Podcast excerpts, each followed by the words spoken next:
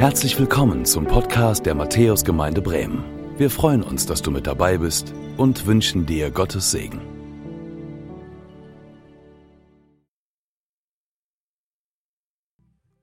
Warum passiert mir das? Wenn mein Glaube stärker wäre, würde es mir besser gehen. Mir passieren schlechte Dinge, weil ich kein guter Christ bin. Warum ändert Gott diese Situation nicht? Wieso geht es mir schlecht, obwohl ich Christ bin? Ich schaffe das alles nicht mehr. Die Situation, in der ich mich befinde, ist zu schwer. Wenn mein Glauben größer wäre, hätte ich ein besseres Leben. Vielleicht kommen dir solche Gedanken oder Fragen bekannt vor. Das sind alles Gedanken, die auf eine schwere Zeit in unserem Leben hindeuten und die versuchen, einen Umgang, eine Erklärung dafür zu finden. Man könnte diese Fragen und Gedanken auch in drei Hauptaussagen zusammenfassen. Einmal, ich bin nicht geistlich genug, deshalb erlebe ich Krisen. Ich bin nicht geistlich genug, um Krisen zu durchstehen. Und ich bin nicht geistlich genug, um Gottes Wirken, die Wunder in meinem Leben zu erleben. Wir wollen heute diesen Lebenslügen auf den Grund gehen. Wir wollen heute danach fragen, wie die Bibel dazu steht, zu diesen Aussagen. Und wir wollen danach fragen, welchen Gott, Umgang Gott uns vorschlägt für schwierige Zeiten in unserem Leben. Das schon mal vorweg. Ich bin Kim, für alle die, die mich nicht kennen. Und ich freue mich, dass du heute hier im Gottesdienst bist und wir gemeinsam Gottesdienst feiern können. Ich glaube daran, dass Gott gut ist. Ich glaube daran, dass Gott allmächtig ist. Und ich glaube daran, dass Gott sich noch viel mehr als ich darüber freut, dass du heute hier bist.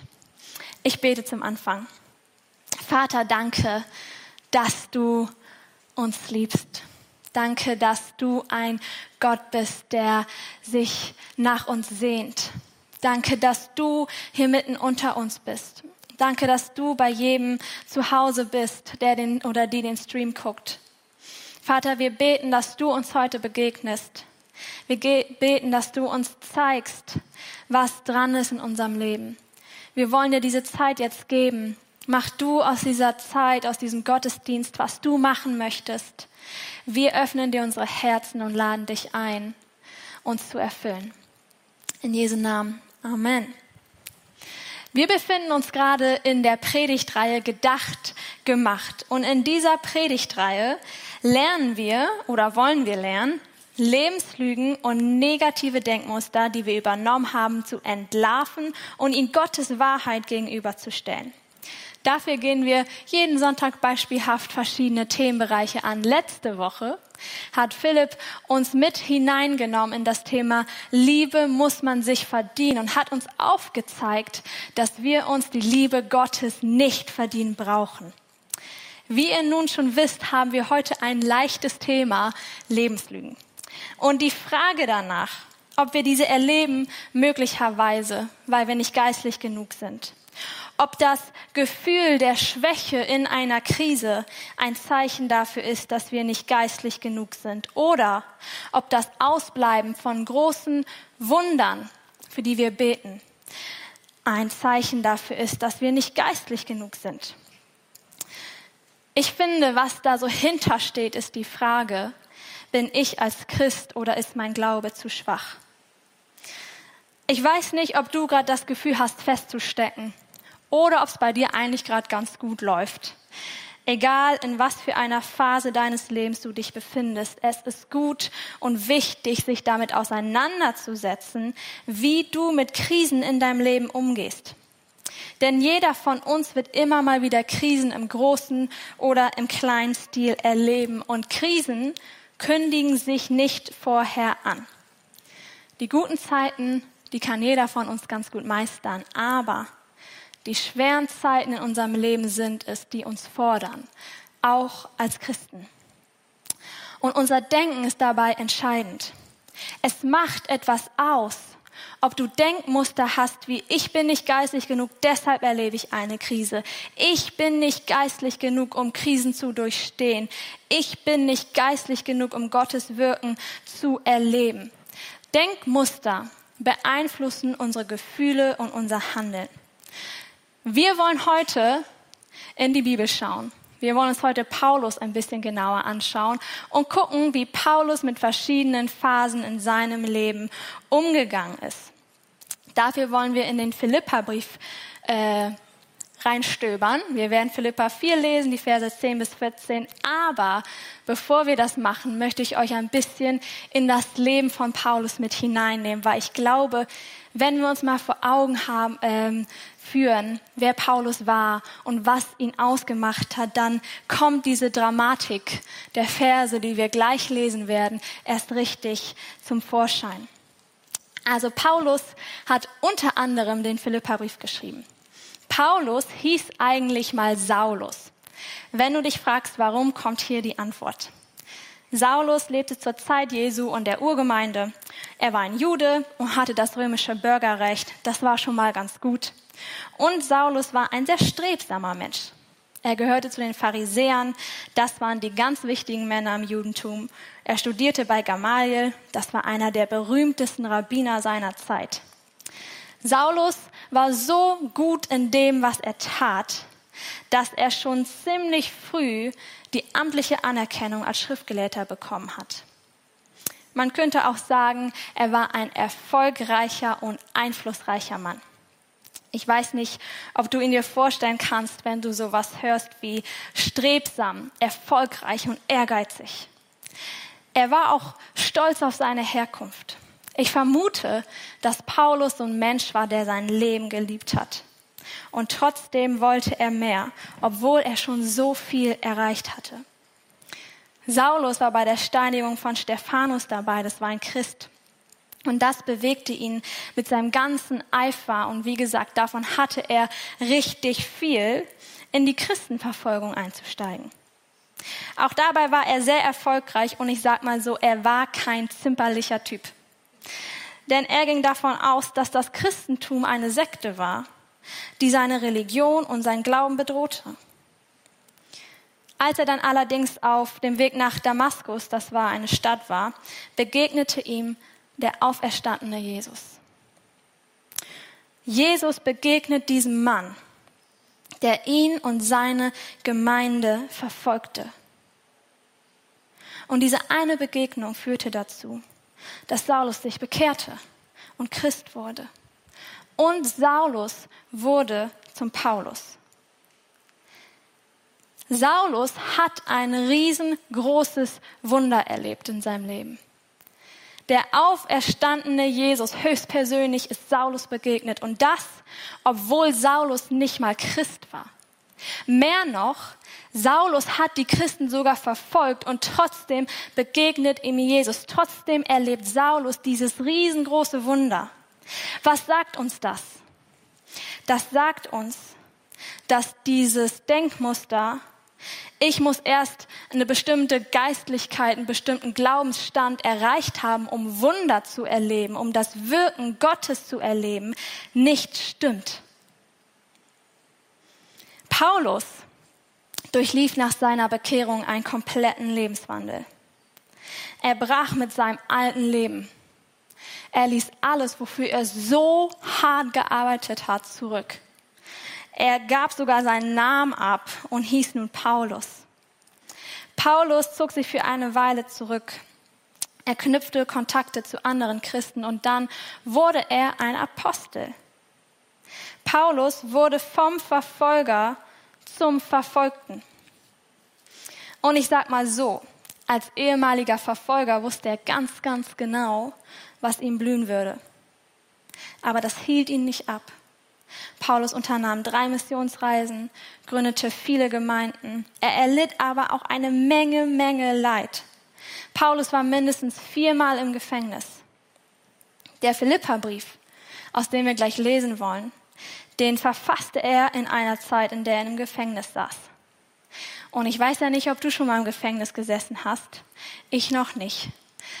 Und ich finde, manchmal hört man das so, dass irgendjemand aus der Bibel im Gefängnis gesessen hat und man nimmt es so hin. Aber wenn wir uns mal kurz überlegen, was es bedeutet, dass ihm die Freiheit genommen wurde, nur weil er an Jesus glaubte.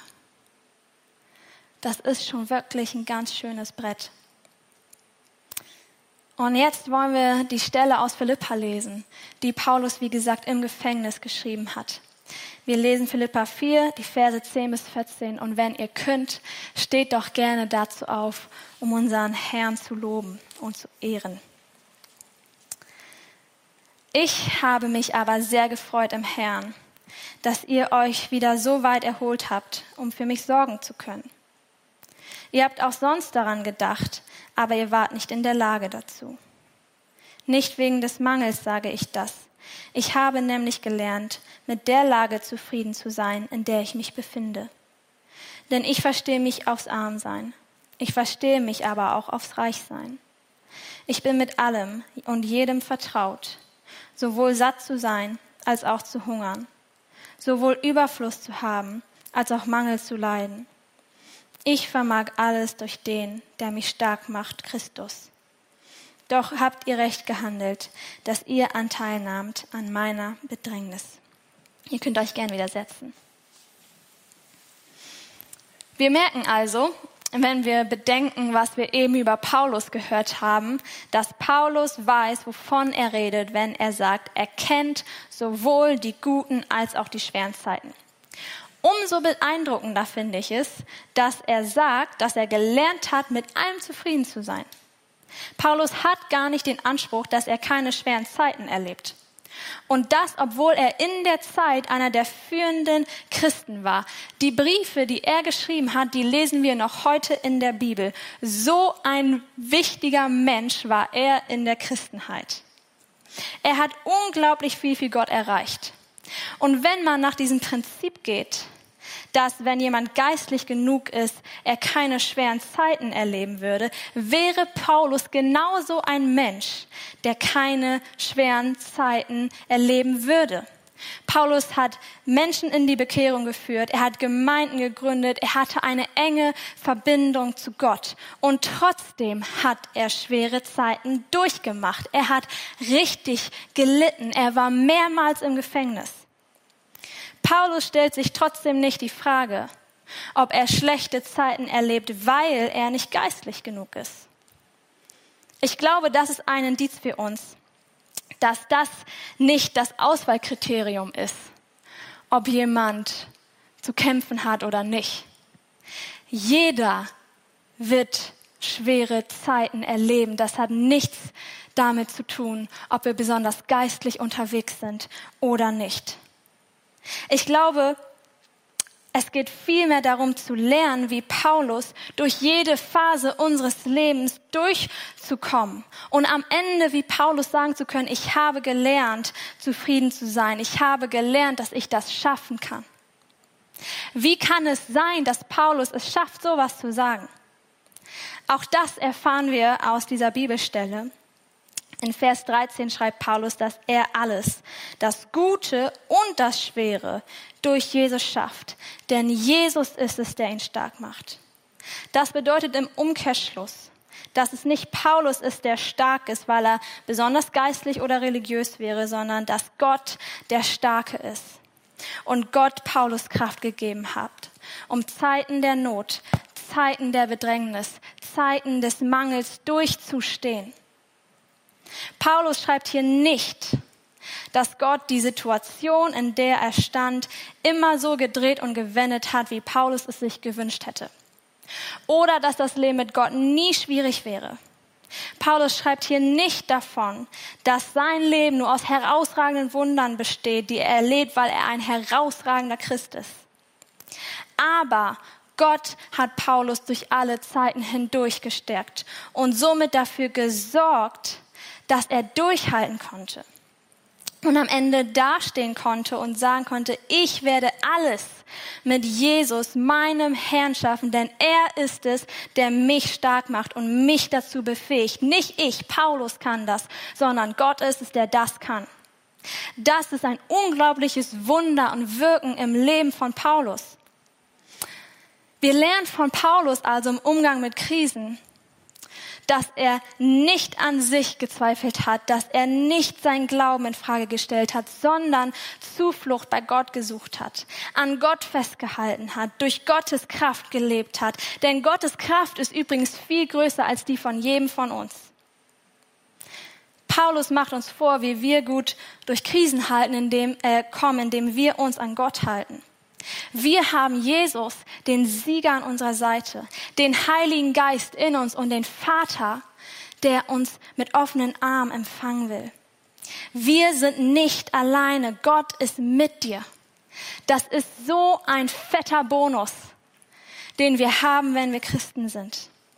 Egal wo du bist, egal was um dich herum passiert, Gott ist mit dir. Du brauchst dich und deinen Glauben nicht in Frage stellen, denn jeder von uns erlebt Krisen. Du erlebst nicht eine Krise, weil du nicht geistlich genug wärst. Und so wie Paulus Zuflucht bei Gott gefunden hat, darfst auch du Zuflucht bei Gott finden und dich von ihm stärken lassen. Wir lesen in dieser Philippa-Stelle auch davon, dass zusätzlich zu der Kraft, die Gott Paulus gegeben hat, die Gemeinde in Philippi sich um Paulus gekümmert hat und dass Paulus dafür unheimlich dankbar ist. Hast du das auch schon mal erlebt? Hast du schon mal erlebt, dass sich Leute um dich gekümmert haben, als du es ganz dringend brauchtest und du gemerkt hast, dass Gott sie dir an die Seite gestellt hat? Hast du schon mal auf dem Herzen gehabt, jemandem zu helfen? Oder jemanden mal zu fragen, wie es der Person geht. Vielleicht hast du jetzt eine Person auf dem Herzen, wo du sagst, ich glaube, da sollte ich mal fragen, ob ich ihr irgendwie helfen kann. Wisst ihr, wir brauchen einander. Gott hat uns nicht ohne Grund in Gemeinschaft geschaffen.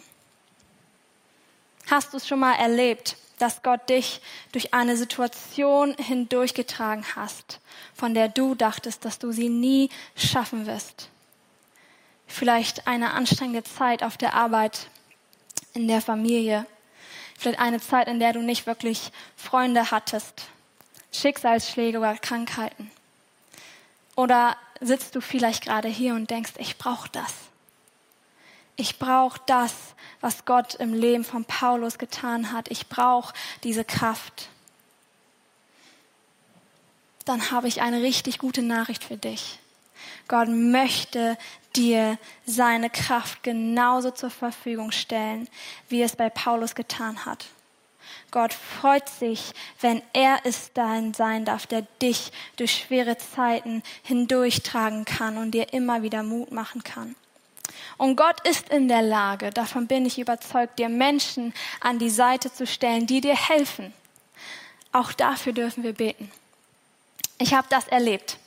In meiner Jugend hatte ich eine Phase, in der ging es mir richtig schlecht.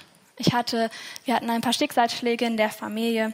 Zusätzlich hatte ich psychisch ein bisschen zu kämpfen und obendrauf habe ich Schlafstörungen gehabt. Und das hat das Ganze dann richtig anstrengend gemacht. Und das war eine Zeit, in der wusste ich weder vor noch zurück.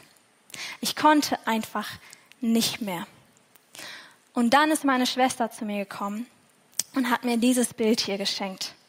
Und auf diesem Bild, ihr werdet es wahrscheinlich gerade nicht sehen können, steht Philippa 4, Vers 13.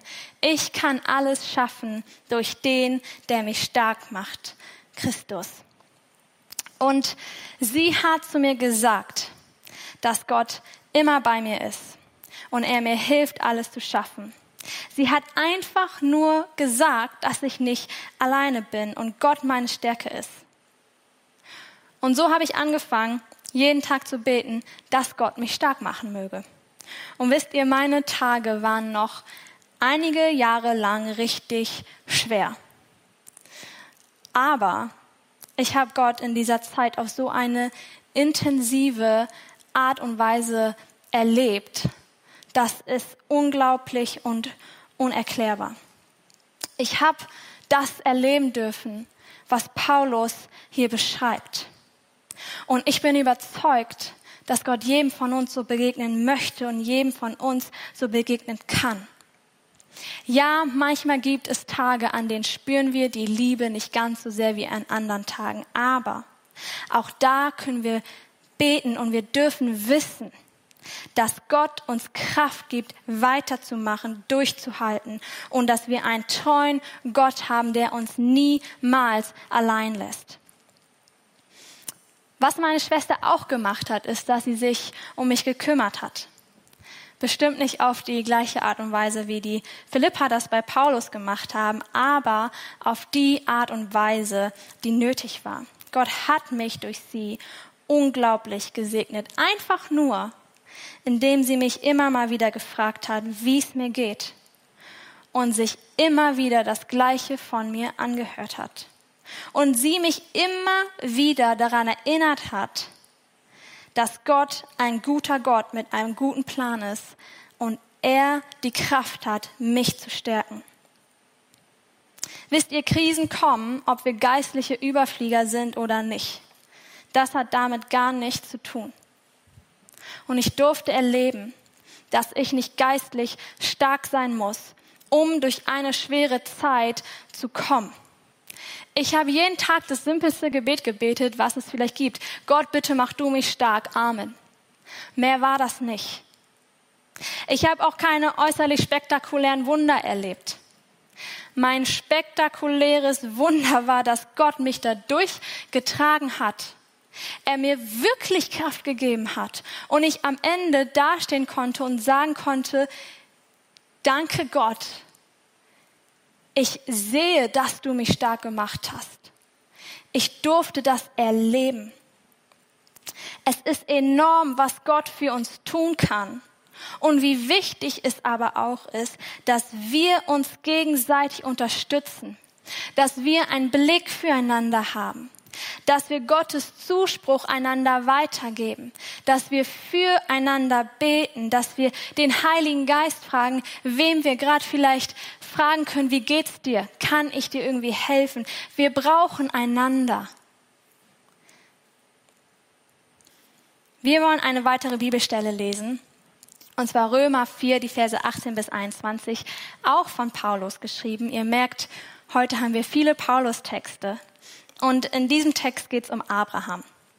Abraham ähm, hatte eine Frau Sarah und die beiden haben von Gott den Zuspruch bekommen, dass sie viele Nachkommen haben werden. Allerdings haben sie nicht ein Kind gehabt, bis sie richtig, richtig alt waren.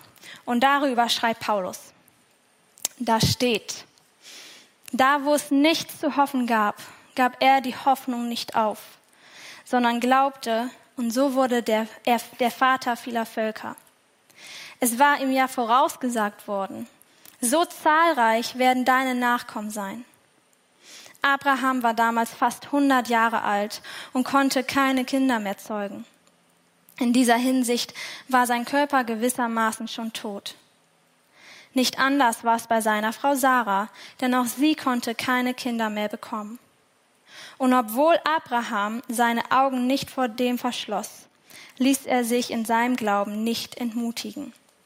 Statt die Zusage Gottes in Frage zu stellen, wie es der Unglaube tun würde, ehrte er Gott, indem er ihm vertraute und wurde dadurch in seinem Glauben gestärkt. Er war fest davon überzeugt, dass Gott die Macht hat, das, was er zugesagt hat, auch zu tun. Wir lesen hier davon, dass Paulus am Beispiel von Abraham erklärt, was mit unserem Glauben passiert, wenn wir in schweren Zeiten an Gott festhalten. Wir lesen, dass Abraham die Zusage bekommen hat, wie gesagt, viele Nachkommen zu bekommen. Aber es klappte einfach nicht so richtig. Wir lesen hier, dass Abraham die Hoffnung trotzdem nicht aufgab, da wo es eigentlich gar keine Hoffnung mehr gab. Wir lesen hier, dass Abraham nicht seinen Glauben in Frage stellte, sondern Gott ehrte. Man muss auch dazu sagen, dass Abraham Gott nicht sofort geglaubt hat. Gerade am Anfang hat Abraham Gott ausgelacht, als Gott ihm gesagt hat, du wirst der Vater vieler Nachkommen sein. Und auch zwischendurch hat Abraham äh, versucht, ich sag mal so, Gottes Zeitplan selber ein bisschen zu beschleunigen. Auch das hat nicht geklappt. Es war keine gute Idee. Er war also nicht der typische Glaubensheld, wie wir uns ihn vorstellen. Abraham war nicht der Typ, der von jetzt auf gleich einen mega starken Glauben hatte. Aber was Abraham gemacht hat, ist, dass er immer wieder gesagt hat, und ich vertraue doch auf Gott. Er ehrte Gott, indem er ihm vertraute. Und das wiederum lesen wir hier, stärkte sein Glauben. Indem wir Gott in schweren Zeiten vertrauen, ehren wir Gott. Indem wir Gott in schweren Zeiten vertrauen, wächst unser Glaube. Schwere Zeiten schweißen uns zusammen. Das kennen wir unter Menschen. Wenn du mit einem anderen Menschen eine schwere Zeit durchlebst, schweißt euch das zusammen. Wenn ihr etwas Besonderes zusammen erlebt, dann schweißt euch das zusammen. Und so ist das auch mit Gott und dir. Wenn du Gott in deine Situation holst und dein Leben mit ihm gemeinsam lebst, die guten und die schweren Zeiten, dann stärkt das deinen Glauben. Schwere Zeiten Schicksalsschläge, Krankheiten, Ehekrisen, was auch immer erlebst du nicht, weil du nicht geistlich genug bist. Das erlebst du, weil wir in einer gefallenen Welt leben. Und glaub mir, Gott tut es leid, dass du das erleben musst. Und deswegen lässt er dich damit nicht allein, sondern er steht mit offenen Armen da und sagt, komm damit zu mir, mein Kind. Ich möchte dich da durchtragen. Ich werde dir die Kraft geben, damit du das durchstehen kannst. Und unsere Beziehung wird sich vertiefen. Dein Glaube wird gestärkt werden in dieser Zeit der Krise. Du musst nicht erst besonders geistlich sein, um Krisen durchzustehen. Ich bin es, sagt Gott, der dich Krisen durchstehen lässt. Wisst ihr, ich weiß, wie hart schwere Zeiten sein können. Auch wenn ich nicht weiß, was jeder von euch so zu tragen hat. Und ich würde dir niemals absprechen wollen, dass du schwer zu tragen hattest, hast oder haben wirst. Und ich werde dir niemals absprechen, dass es weh tut.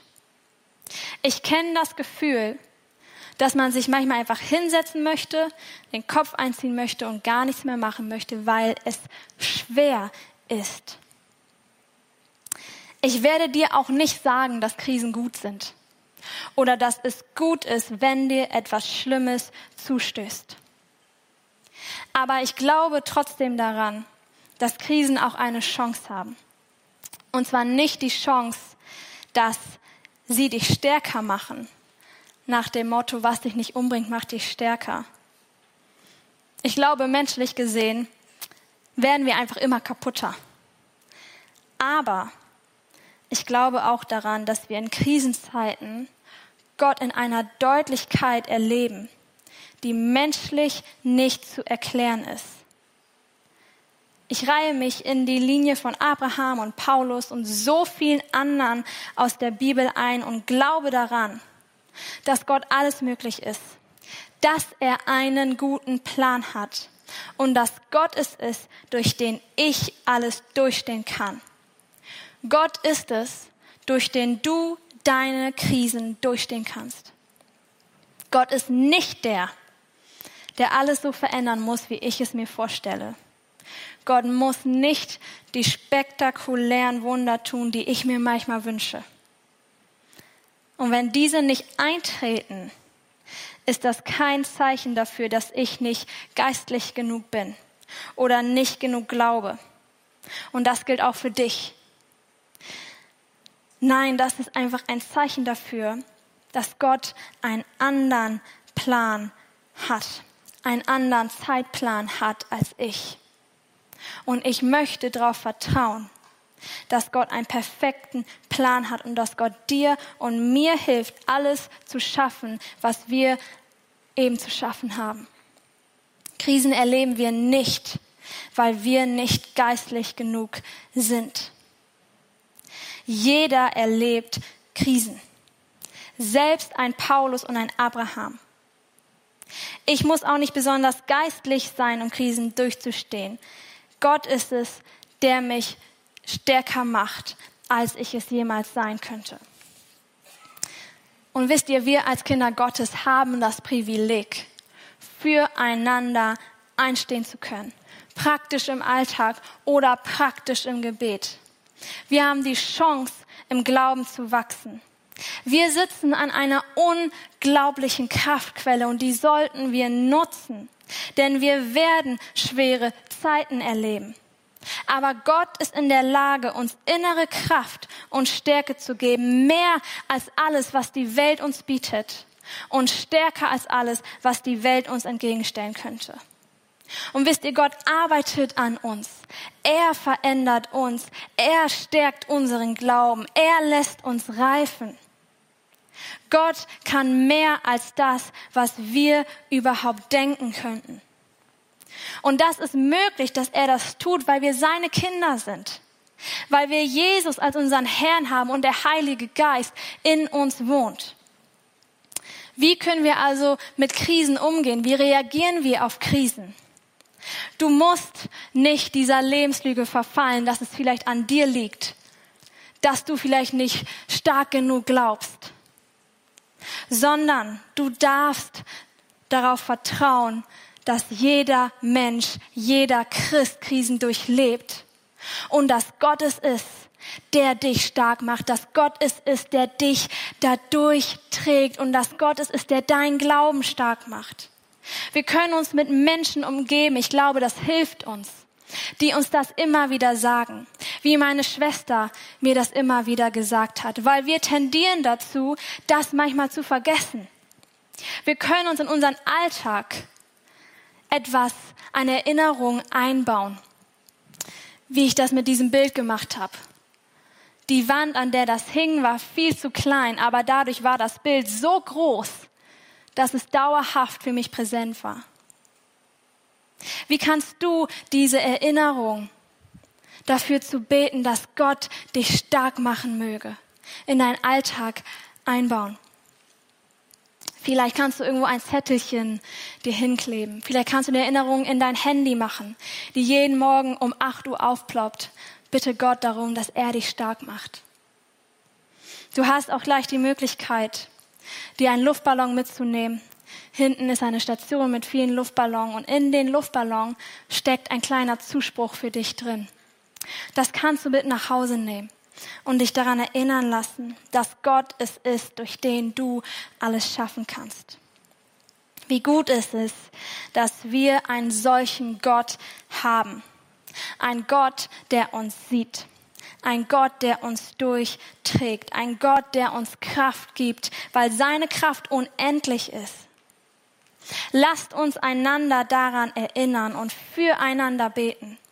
Lasst uns immer wieder vor unseren Gott kommen und ihn bitten, dass er uns stärkt. Ich bete zum Abschluss. Vater am Himmel, wir sind dir so dankbar, dass du ein liebender Gott bist. Dass du ein Gott bist, der in unserem Alltag dabei sein will dass du kein ferner Gott bist, der will von uns, dass wir irgendwelche bestimmten Dinge erstmal tun, bevor du in unser Leben hineinwirkst. Danke, dass du ein Gott bist, der Teil von unserem Leben sein möchte, der eine Beziehung für, führen möchte zu uns. Danke, dass du ein Gott bist, dessen Kraft unendlich ist und dass du uns Zugang zu dieser Kraft von dir geschaffen hast. Und ich bete, Herr, dass du dieses Wissen von unserem Kopf in unser Herz fallen lässt. Vater, ich bete, dass du uns anrührst, dass du uns erfrischt mit deiner Kraft.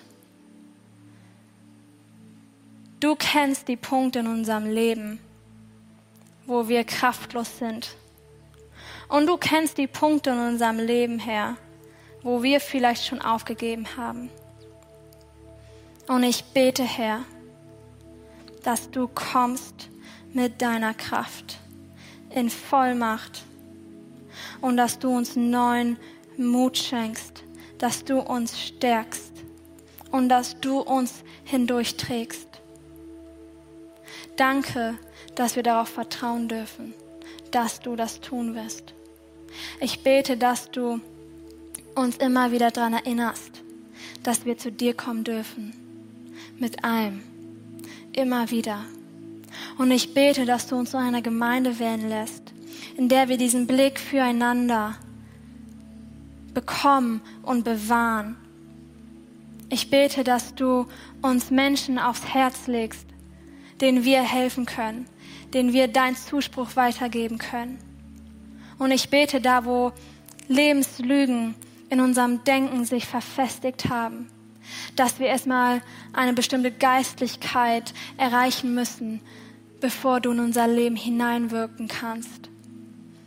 Dass du diese Lebenslügen nimmst und sie austauscht mit deiner Wahrheit, nämlich dass du uns so gerne helfen möchtest und dass es da nicht darum geht, wie geistlich wir unterwegs sind oder nicht. Danke, dass du ein guter Gott bist. Wir laden dich ein, dass du Teil unseres Alltags wirst, Herr. In Jesu Namen. Amen. Danke fürs Zuhören.